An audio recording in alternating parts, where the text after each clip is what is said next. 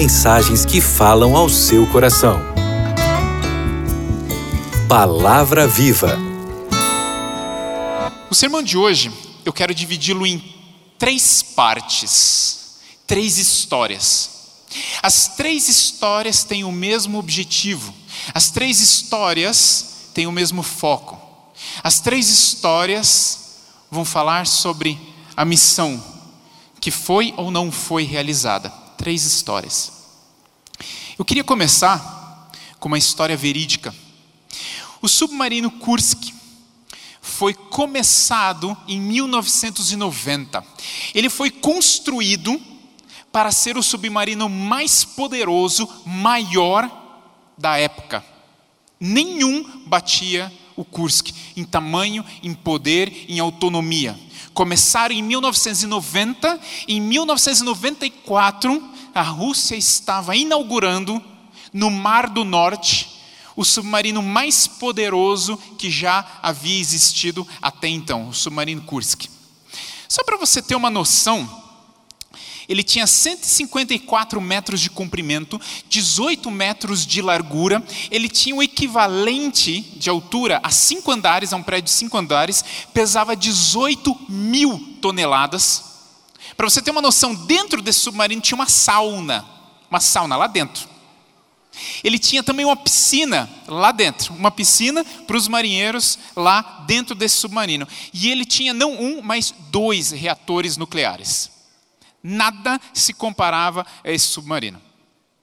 Só que, no ano de 2000, eles estavam fazendo alguns testes com esse submarino. O objetivo desses testes era, na verdade, era um exercício, era um exercício da Marinha Russa.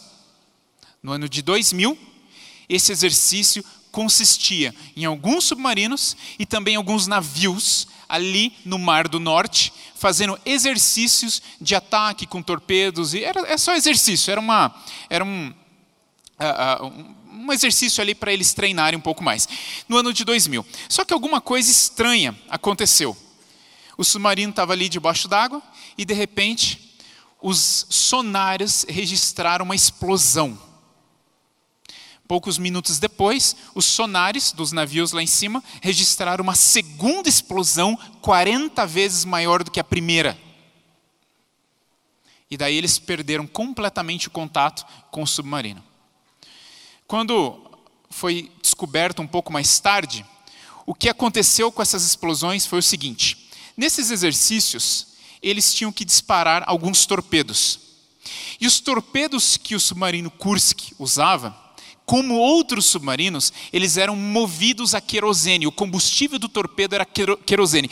Porém, para o torpedo ser lançado de uma forma rápida, explosiva, em alta velocidade, era usado um outro combustível, que era o peróxido de hidrogênio. Esse outro reagente, na verdade, ele era responsável pela explosão inicial e depois o torpedo ia ganhar velocidade com o querosene no motor dele normal.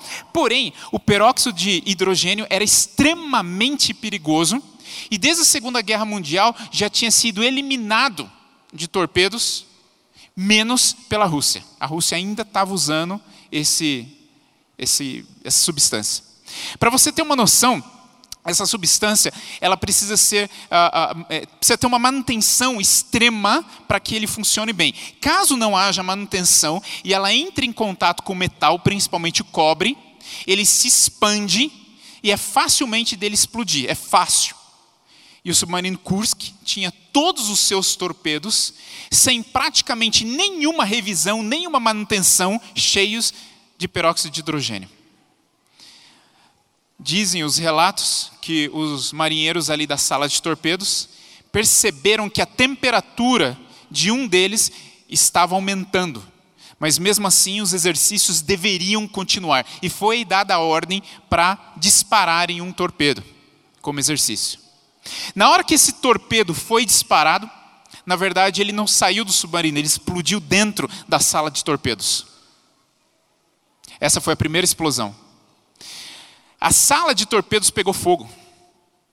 E por causa do fogo, todos os outros torpedos vazaram a substância. E todos os outros explodiram. E abriu um rombo na parte da frente do submarino. 118 homens estavam a bordo desse submarino. E todos eles morreram imediatamente, menos 23 homens. Esses 23 não morreram.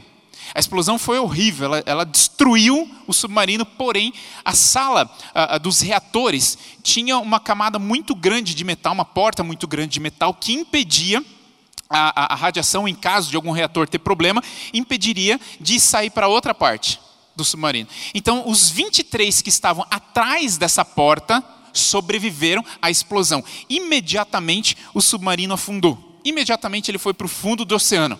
Porém, 23 homens ainda estavam vivos ali dentro. Esse mapa aí mostra a localização que o submarino estava. Se você perceber, está ali acima da Noruega, acima da Finlândia, acima da Suécia, acima da Rússia, ou seja, acima do Círculo Polar Ártico. Extremamente gelado. 23 homens estão trancados numa salinha, o oxigênio está terminando, o frio é absurdo, estão molhados, mas eles têm esperança. Eles têm esperança porque eles sabem que toda a marinha russa está lá em cima. Não, não vou dizer toda, mas grande parte da, da marinha e os uh, líderes, os, as pessoas responsáveis pelo exercício, estavam lá em cima, na superfície. E obviamente ouviram, obviamente viram nos sonares a explosão. E obviamente viriam resgatá-los. Estavam com medo, estavam com frio, mas eles sabiam que o resgate viria. Mas o interessante é notar que o líder responsável pelo exercício, quando ele percebeu que algo tinha dado extremamente errado, ele fez aquilo que muitos de nós fazemos quando algo dá errado: nada. Por duas horas, ele não fez nada. Por duas horas, a preocupação dele é em quem vai cair a culpa de um dos submarinos mais caros da Rússia ter afundado. De quem vai ser essa culpa? Por duas horas, nada foi feito. Depois de duas horas, foi avisado a, a parte da marinha que estava na terra, e eles começaram um processo de organização para resgatar esses marinheiros. Eles estavam batendo ali né, com, no, no, na, na, ferragem do submarino, o sonar captou a, a, o barulho, a vibração na água, e eles sabiam que tinha gente viva. Então começaram os procedimentos. Mas o interessante é que os procedimentos demoraram um pouco. Depois de 30 horas, a partir da explosão, ou seja, um dia e meio quase, eles estavam ali com o submarino de resgate para tentar retirar os 23 marinheiros que estavam lá dentro. Lembra que o oxigênio era escasso, não tinha comida, não tinha água doce. E o pior não era isso, o pior era o frio do Ártico e você dentro de um lugar molhado, esperando as pessoas chegarem para te salvarem. Você já se sentiu preso? Com fome, com frio, com sede, mas você tem certeza que em algum momento alguém vai vir te salvar. Só que esse momento demora. As pessoas não estavam logo ali. A Rússia não tinha o equipamento necessário para te tirar dessa fria. As pessoas que estão à sua volta não têm o conhecimento de te ajudar. Por que, que a ajuda demora tanto para chegar?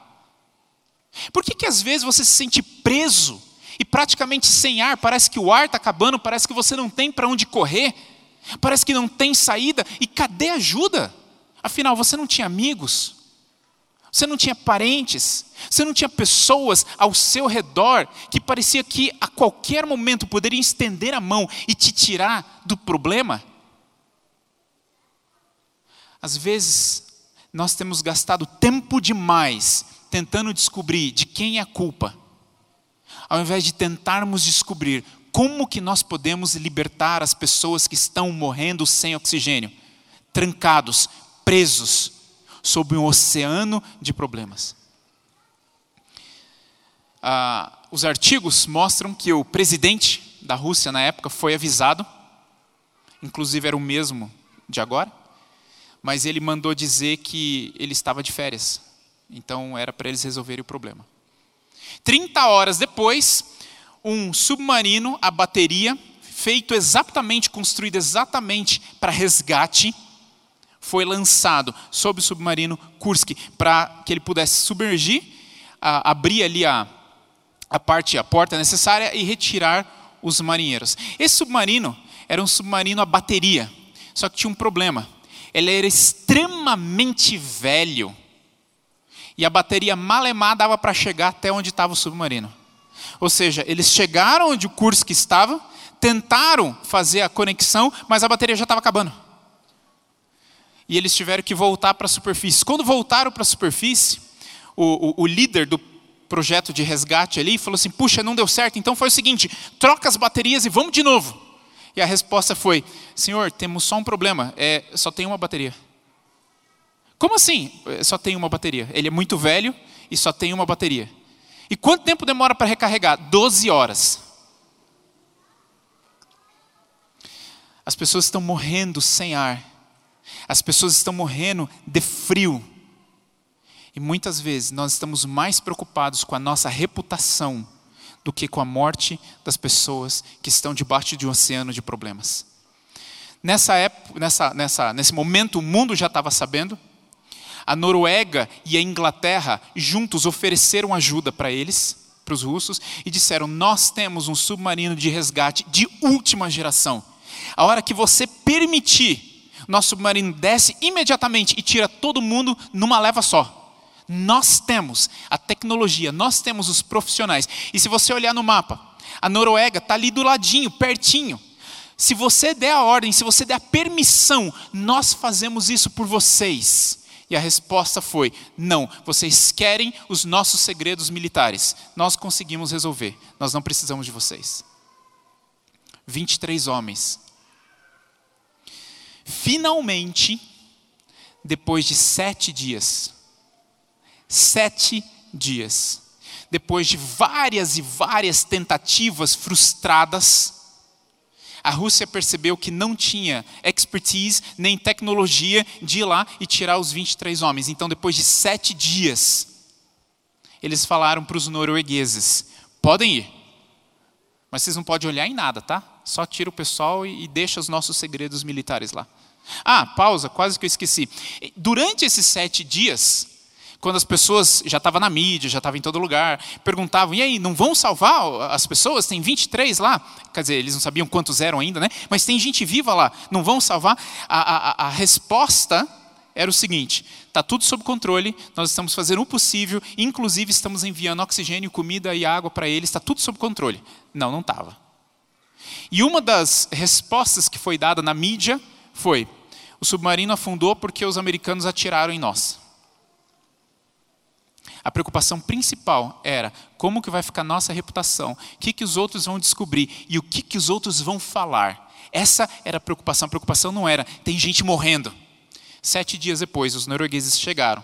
Imediatamente conseguiram abrir a escotilha, conseguiram entrar, mas já estavam mortos, porém encontraram é, é, é, bilhetes e cartas que haviam sido escritos eles duraram quatro dias. Eles conseguiram sobreviver por quatro dias. Eles conseguiram manter a esperança por quatro dias. Como que eles sabem? Quanto que eles sabem de tudo isso? Porque tudo foi falado, tudo foi escrito e tudo foi registrado por 23 marinheiros que tiveram esperança por quatro dias, mas foram deixados para trás. Porque tinha gente mais preocupada com a própria reputação do que com a vida de outras pessoas. Qual é a sua preocupação principal? Qual que é o, a prioridade da sua vida? É a sua imagem? É o que, que os outros vão pensar? O que, que os outros vão falar? Ou é pessoas que estão à sua volta, que estão submergindo sob problemas, estão com frio porque não tem ninguém para abraçá-los? Essas pessoas talvez não tenham quatro anos, quatro meses, quatro dias, qual é a sua preocupação? Aquelas pessoas tinham autoridade de aprovar o resgate, mas elas não usaram sua autoridade, porém encontraram desculpas, enquanto pessoas morriam sem oxigênio. Uma outra história, muito parecida com essa, aconteceu há muitos anos atrás, nem existia submarino. No livro de Neemias, estamos estudando essa, essa história na lição de escola sabatina, mas o livro de Neemias traz uma parte interessante.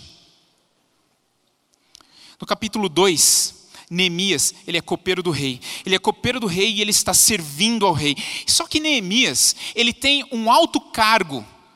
Copeiro do rei não é só o cara que traz o copo.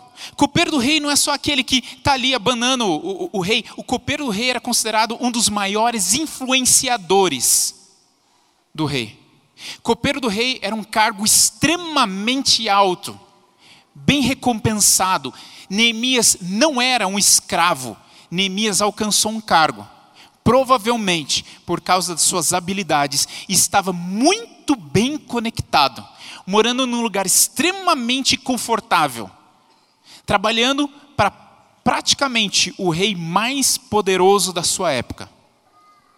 Mas o capítulo 2 de Neemias diz o seguinte: chega uma hora que o Neemias entra para servir o rei, mas ele está triste. Vários comentaristas dizem que o Neemias estava triste porque já há alguns anos havia um processo de reconstrução do templo de Jerusalém. Mas o Neemias descobre que esse processo não continua. O andamento do projeto parou. Está tudo travado. Há anos estão tentando reconstruir o templo da cidade de Jerusalém, reconstruir a cidade de Jerusalém, reconstruir as muralhas de Jerusalém, mas esse projeto de anos não vai para frente de jeito nenhum. E Neemias agora está chateado, e ele entra para servir o rei, e ele está chateado, ele demonstra que ele está chateado para o rei através da sua feição. E o rei olha para ele e pergunta: Neemias, o que aconteceu? Por que, que você está chateado? Você não está doente? A Bíblia diz que Neemias ficou com medo mas respondeu o seguinte, e esse eu quero ler o verso com vocês. Ele responde o seguinte, verso 3: Como não estaria triste o meu coração se a cidade onde estão os sepulcros dos meus pais está assolada e tem as portas consumidas pelo fogo? Ei, como que você pergunta? Deus está triste ou não está triste? Quando a cidade dos meus pais está destruída. E aí, normalmente, a gente tem a tendência de passar por essa história de uma forma automática. É, ele está triste porque a cidade está queimada. Para, para, para. A cidade está destruída faz décadas. O Neemias está comendo do bom e do melhor, vivendo no palácio, é respeitado e é ouvido pelo próprio rei.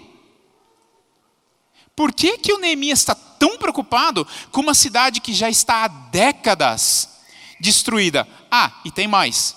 Por que, que o Neemias está preocupado com uma cidade onde as pessoas que estão nessa cidade deveriam estar cumprindo o trabalho de reconstrução? Não é trabalho dele. Ele podia raciocinar dessa forma, certo? Mas o Neemias ele fica triste. E o rei, ele fala isso para o rei. E se você continuar lendo o capítulo, o rei olha para o Neemias e fala assim: Tá bom, Neemias, o que, que eu posso fazer para te ajudar? Imediatamente. Amigos, pensa nisso aqui, ó. Imediatamente, o Neemias faz uma oração e responde. E a resposta do Neemias é uma resposta interessante.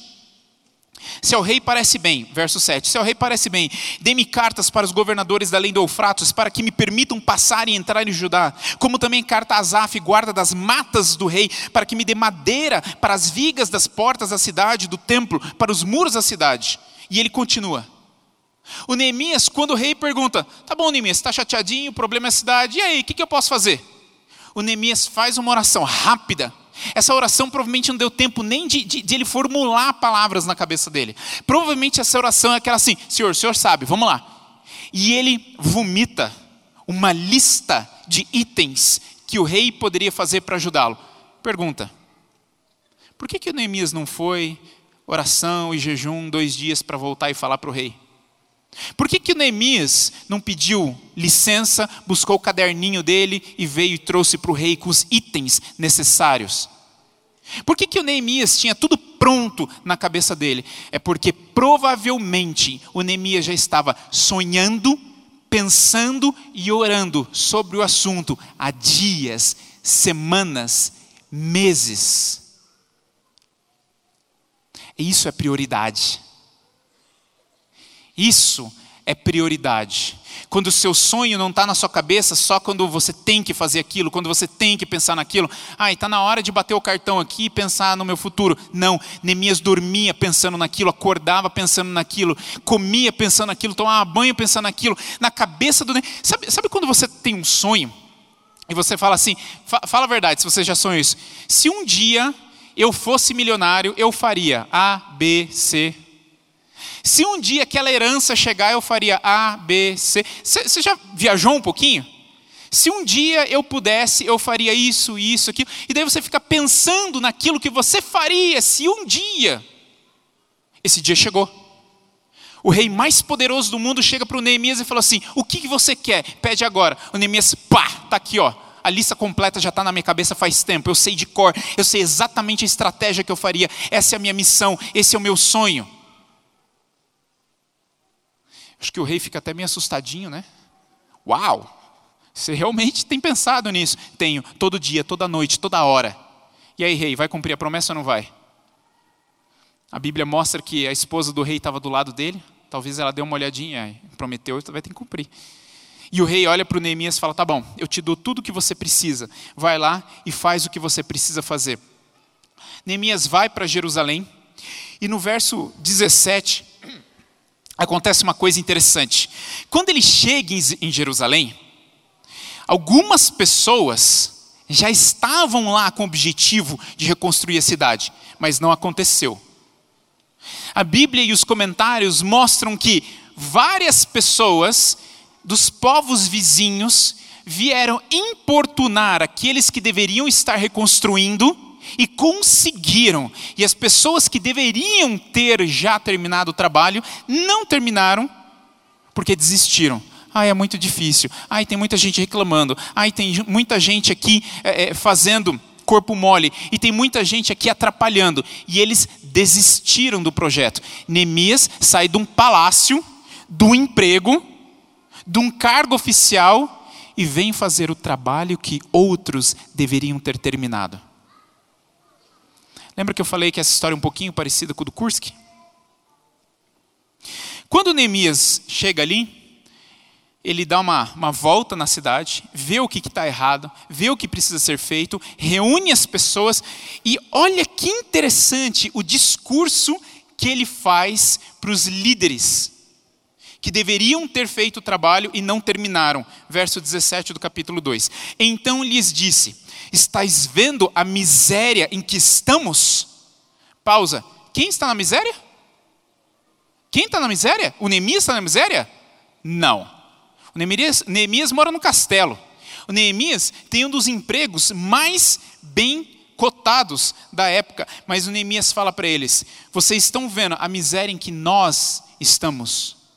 O Neemias ele não se coloca numa posição de autoridade, tentando encontrar de quem é a culpa, tentando encontrar um bode expiatório. O Neemias ele se coloca no meio do problema e diz: Nós estamos vivendo uma miséria. Nós, porque eu também faço parte do povo de Israel, eu também sou irmão de vocês e eu também estou vivendo a mesma miséria que vocês. Eu podia estar no palácio, ele não fala isso. Vocês deviam ter terminado, ele não fala isso. Mas ele pega a missão que foi colocada na mão dele. Ah, mas não devia ter de outro, agora não é hora de falar sobre isso. Agora é hora de salvar as pessoas que estão morrendo sem ar sob um oceano de problemas. E Neemias reúne o pessoal e fala assim: Amigos, estão vendo a miséria em que estamos?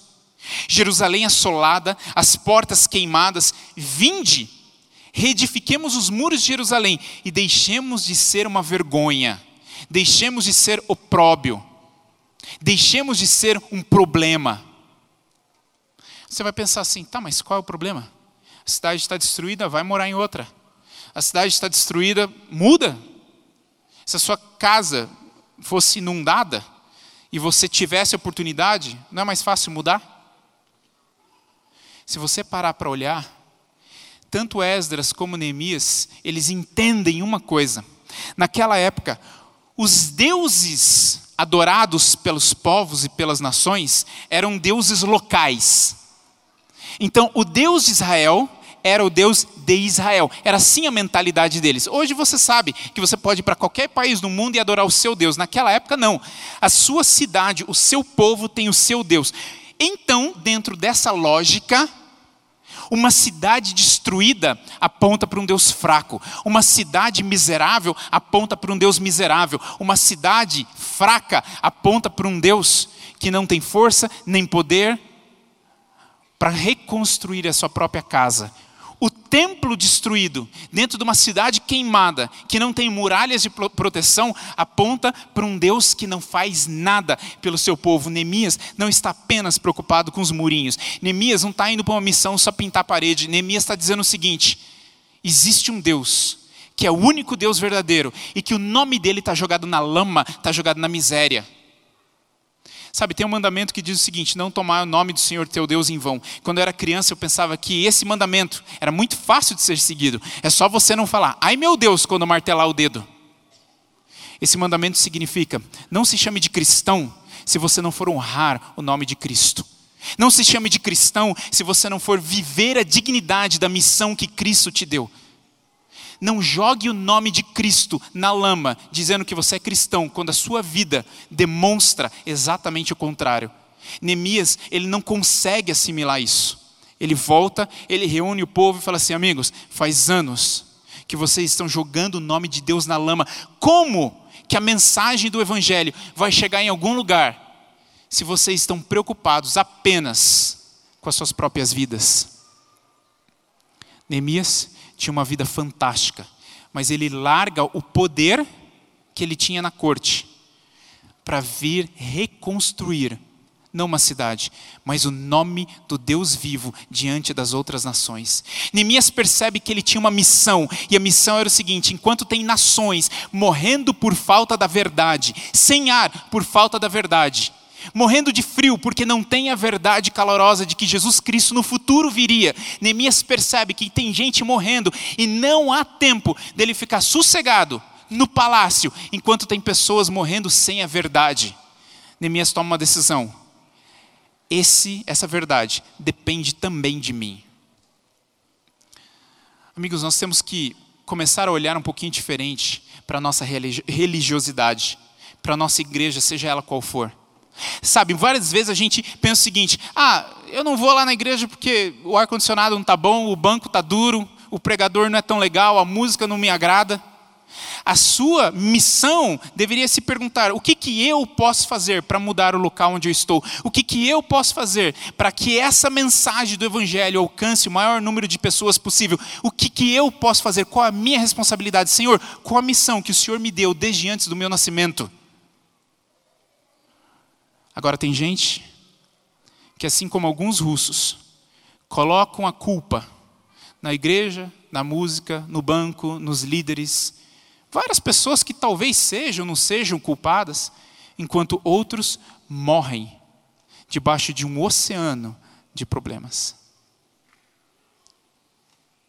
A terceira história é uma história que está um pouco mais perto e, na verdade, opa, vem aqui uma história que está um pouco mais perto e, na verdade, você pode até chegar um pouco perto dessa história também. Essa história vai ser lançada pela divisão na sexta-feira que vem. Vai estar disponível tanto no Seven Play como no canal do YouTube da igreja. Um documentário de três episódios. Esses aqui são os avós da minha esposa. Gostaram do chapeuzinho? Quero ver um dia que tiver frio, vocês vêm com um chapeuzinho desse na igreja.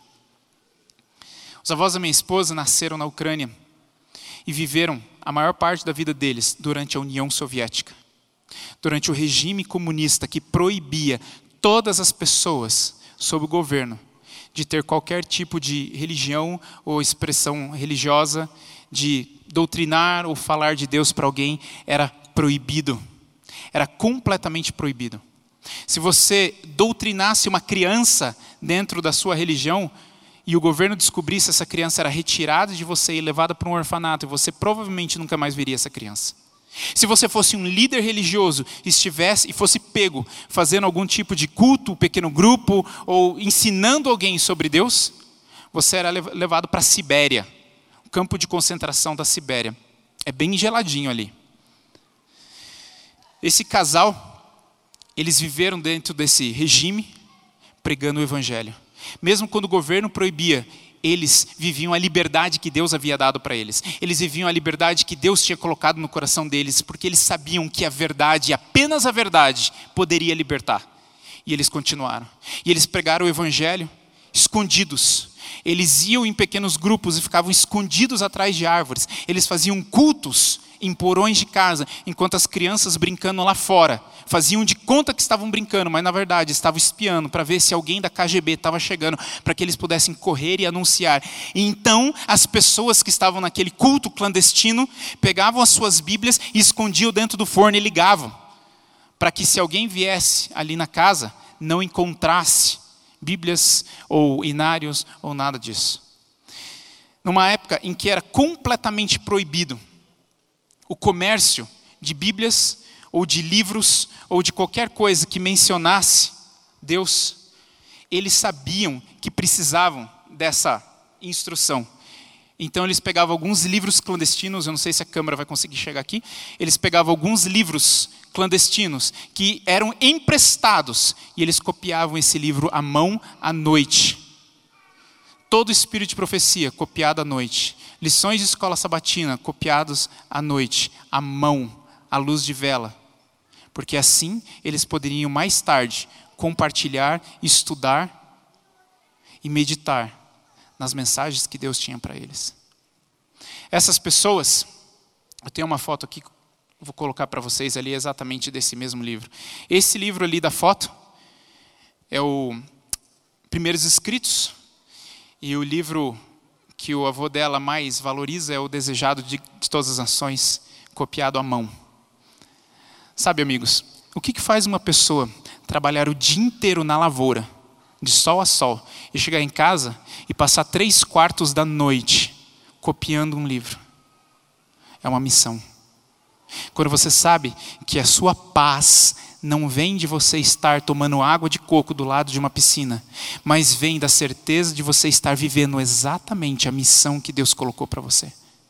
Paz não é ausência de problemas na vida. Paz é a presença de uma missão sendo vivida plenamente cada dia da sua vida. É isso que te dá, traz paz. Sabe, várias vezes você já não leu as histórias de Paulo e falou assim: Paulo deve ser doido, porque ele apanha, apanha, apanha, mas ele diz que está feliz. Por quê? Porque paz não é ausência de problemas, paz é a presença de uma missão na sua vida. Enquanto pessoas morriam debaixo de um oceano, algumas outras pessoas estavam preocupadas com quem eles iriam culpar. Enquanto pessoas estavam morrendo por falta da verdade, Neemias largou o palácio para viver numa construção, trabalhando com pessoas problemáticas, vivenciando inimigos e tentando fazer uma estratégia para reconstruir uma cidade que levava junto com ela o nome e a mensagem de um Deus vivo e eterno. E essa mensagem é o que tiraria as outras pessoas da falta de oxigênio, da falta de vida, da falta de esperança durante quase a vida deles toda, os avós da minha esposa copiavam à mão e levavam para outras pessoas o pouco de informação que eles tinham sobre um Deus que, independentemente de onde você está ou do regime que você está vivendo, esse Deus te liberta e te dá paz. É o conhecimento desse Deus que te traz a paz. É a certeza da sua missão sendo vivida plenamente que te traz a paz. Amigos, você quer paz na sua vida? Paz não vem nas férias. Paz não vem com o décimo terceiro. Paz não vem quando você recebe a herança. Paz vem quando você vive exatamente aquilo que Deus colocou você nesse, nesse mundo para ser vivido. Essa é a paz que Deus está te prometendo. Essa é a paz que começa aqui na terra e continua no céu. Essa é a paz que te faz passar a noite produzindo algo, porque você sabe que é aquilo que Deus te chamou para viver e para fazer. Que Deus te abençoe. Que, te Deus, que Deus traga sobre você a paz. Que Deus mostre para você qual é a missão que Ele tem para você no dia de hoje. Que Deus te encha com a sua graça e com a sua sabedoria. Amém.